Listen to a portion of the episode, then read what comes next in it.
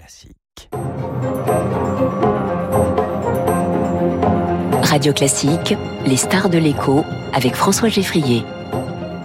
Les stars de l'écho sur Radio Classique. Bonjour Jean-Pierre Farandou. Bonjour. PDG de la SNCF. Merci de nous accorder cet entretien dans le cadre euh, des rencontres économiques ici à Aix-en-Provence. Recréer l'espoir, c'est le thème, euh, l'ambition de ces rencontres. Est-ce que recréer l'espoir, c'est par exemple cette annonce SNCF renouvelable, euh, produire de l'électricité solaire pour faire euh, rouler vos trains? Eh Oui, on est en plein à recréer l'espoir parce que l'espoir, c'est d'être capable de produire beaucoup d'électricité, puisqu'on sait que pour la transition écologique, eh ben, il y a beaucoup de mobiles qui, qui devront euh, rouler à l'électrique, les voitures, les trains, bien évidemment, c'est déjà le cas, les bateaux, les avions. Voilà, les modes de transport seront électriques, donc il faudra beaucoup d'électricité. Ben, une manière de répondre, c'est que la SNCF, qui est le plus gros consommateur d'électricité, devienne un gros producteur elle-même d'énergie solaire. L'un des premiers à terme?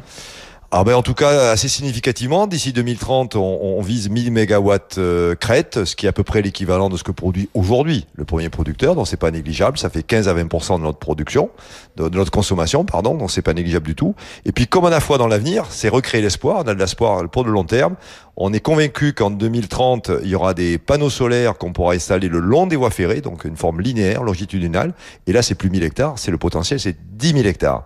10 000 hectares d'ici 2050, ça veut dire que la SNCF serait autosuffisante. Elle produirait toute l'électricité dont elle a besoin pour faire rouler les trains. Comment techniquement vous allez vous y prendre? Parce qu'on dit que faire des panneaux solaires en, longueur comme ça, c'est plus compliqué que de faire une ferme solaire avec euh, des panneaux, euh, voilà, dans un gros carré euh, bien ordonné. Exactement, c'est tout à fait ça. Donc on va démarrer par des technologies qui existent et par le plus facile, c'est installer des panneaux solaires qu'on connaît aujourd'hui, hein, de forme un peu carrée effectivement, sur les toitures de nos bâtiments, toitures de nos ateliers, toitures de nos gares. On fait des ombrières sur les parkings.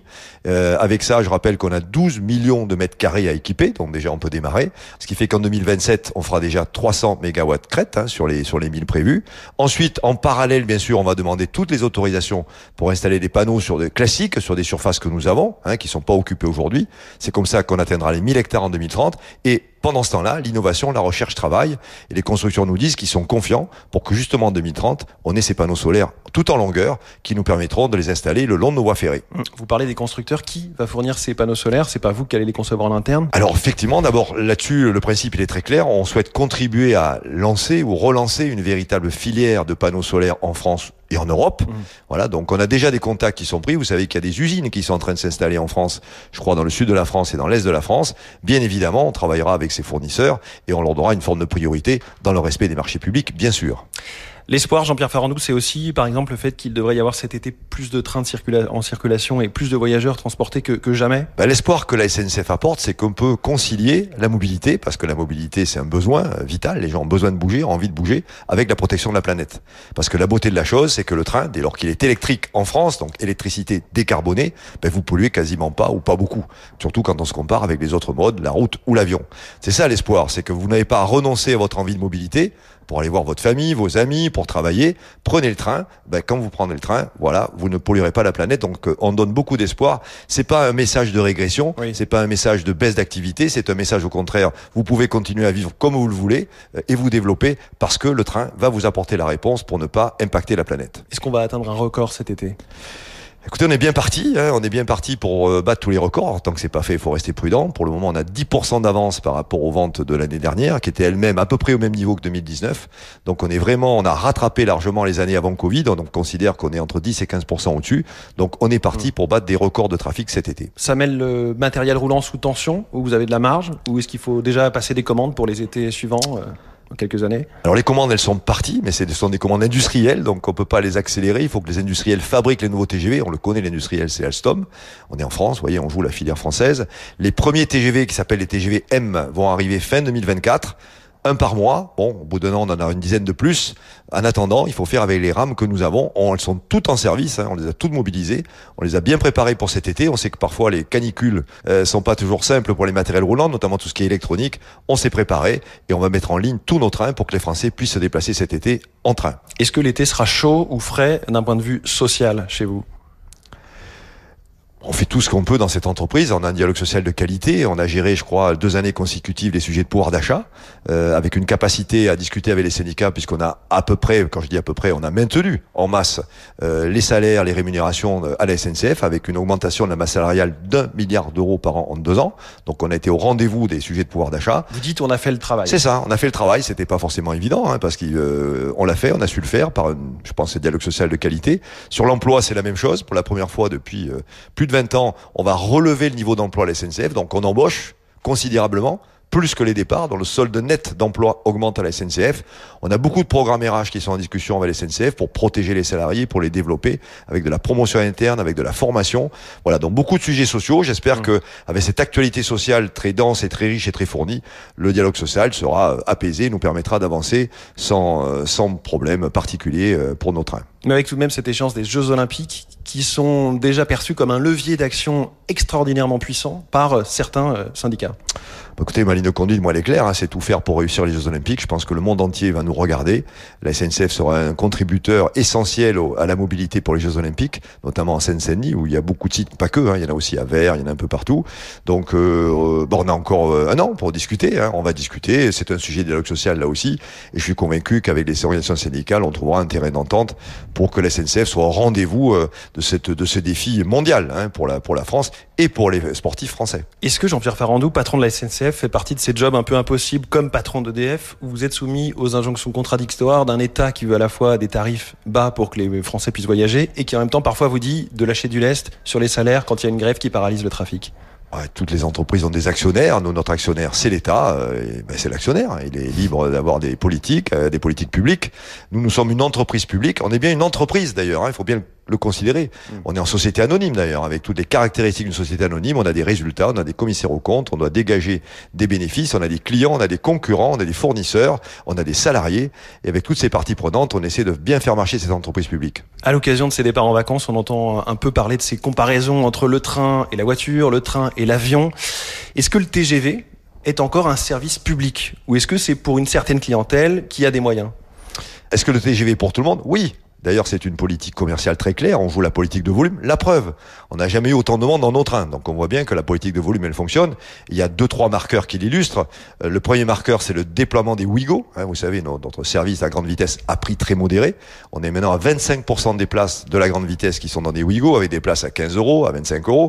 Donc, c'est vraiment un effort important. Le deuxième marqueur, et ça, c'est, je pense que j'ai contribué à, à créer cette, cette, action commerciale, c'est la carte avantage, 4 millions et demi de Français l'ont acheté. Une carte, ça fonctionne, on va dire, pour 3 personnes en moyenne. C'est-à-dire que 15 millions de Français sont couverts par les avantages de cette carte qui, notamment, a pour effet de bloquer le prix maximum. Donc, voilà. Et je parle du TGV parce que on, peut toujours s'interroger sur les tarifs. Euh, contrairement aux autres trains, les tarifs euh, pour les autres trains sont euh, à peu près fixes.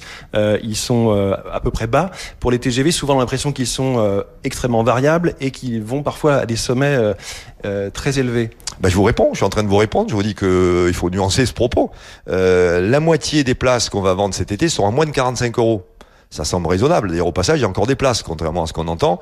Les jours de grand départ, c'est peut-être plus difficile, mais si vous décalez d'un jour ou deux, il y a, y, a, y a, de la place. On a rajouté 450 000 places supplémentaires. Et pour être complet, parce que votre question est tout à fait pertinente, non, le TGV n'est pas un service public. On n'a pas de subvention. C'est un service commercial. C'est pas parce qu'on est une entreprise publique qui appartient à l'État que toutes nos activités relèvent du service public. Le service public, c'est les TER, avec les régions comme autorité organisatrice. C'est les trains en Ile-de-France, les Transiliens, avec Ile-de-France Mobilité comme, euh, comme autorité organisatrice. Et c'est les trains intercités où c'est l'État qui est l'autorité organisatrice. Là, c'est vraiment du service public avec une collectivité qui décide de l'offre, qui décide des tarifs. Et nous, nous produisons ce service public pour le compte de ces collectivités. Est-ce que la solution pour rééquilibrer un peu le, match face à l'avion, c'est uniquement de taxer l'avion? Ça peut être aussi de rééquilibrer, d'être un peu plus compétitif sur le train s'il y a des leviers à actionner?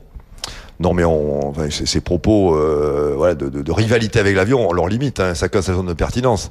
Moi, je vais ça dépend du nombre de kilomètres. Bah, oui, exactement, exactement, exactement. Mmh. Franchement, pour moi, l'avion n'est pas un concurrent majeur. Hein. C'est la route qui est un concurrent majeur, ça c'est sûr en termes de mode. Et vous savez, vous savez très bien qu'on veut réduire de 10 points la part de marché de la route pour que ces 10 points se rajoutent à la part de marché du train. Donc ça, c'est une ambition très forte que nous avons. Puis après, il y a la concurrence à l'intérieur du mmh. ferroviaire, puisque maintenant, vous savez qu'il y a d'autres compagnies ferroviaires que la SNCF qui exploitent des L'ouverture à la concurrence, ça va vous forcer à être encore plus compétitif, comme on peut le voir sur le Paris-Lyon par exemple L'ouverture à la concurrence, c'est un bon stimulant. Je pense que SNCF Voyageurs euh, réagit à l'arrivée de nouveaux entrants.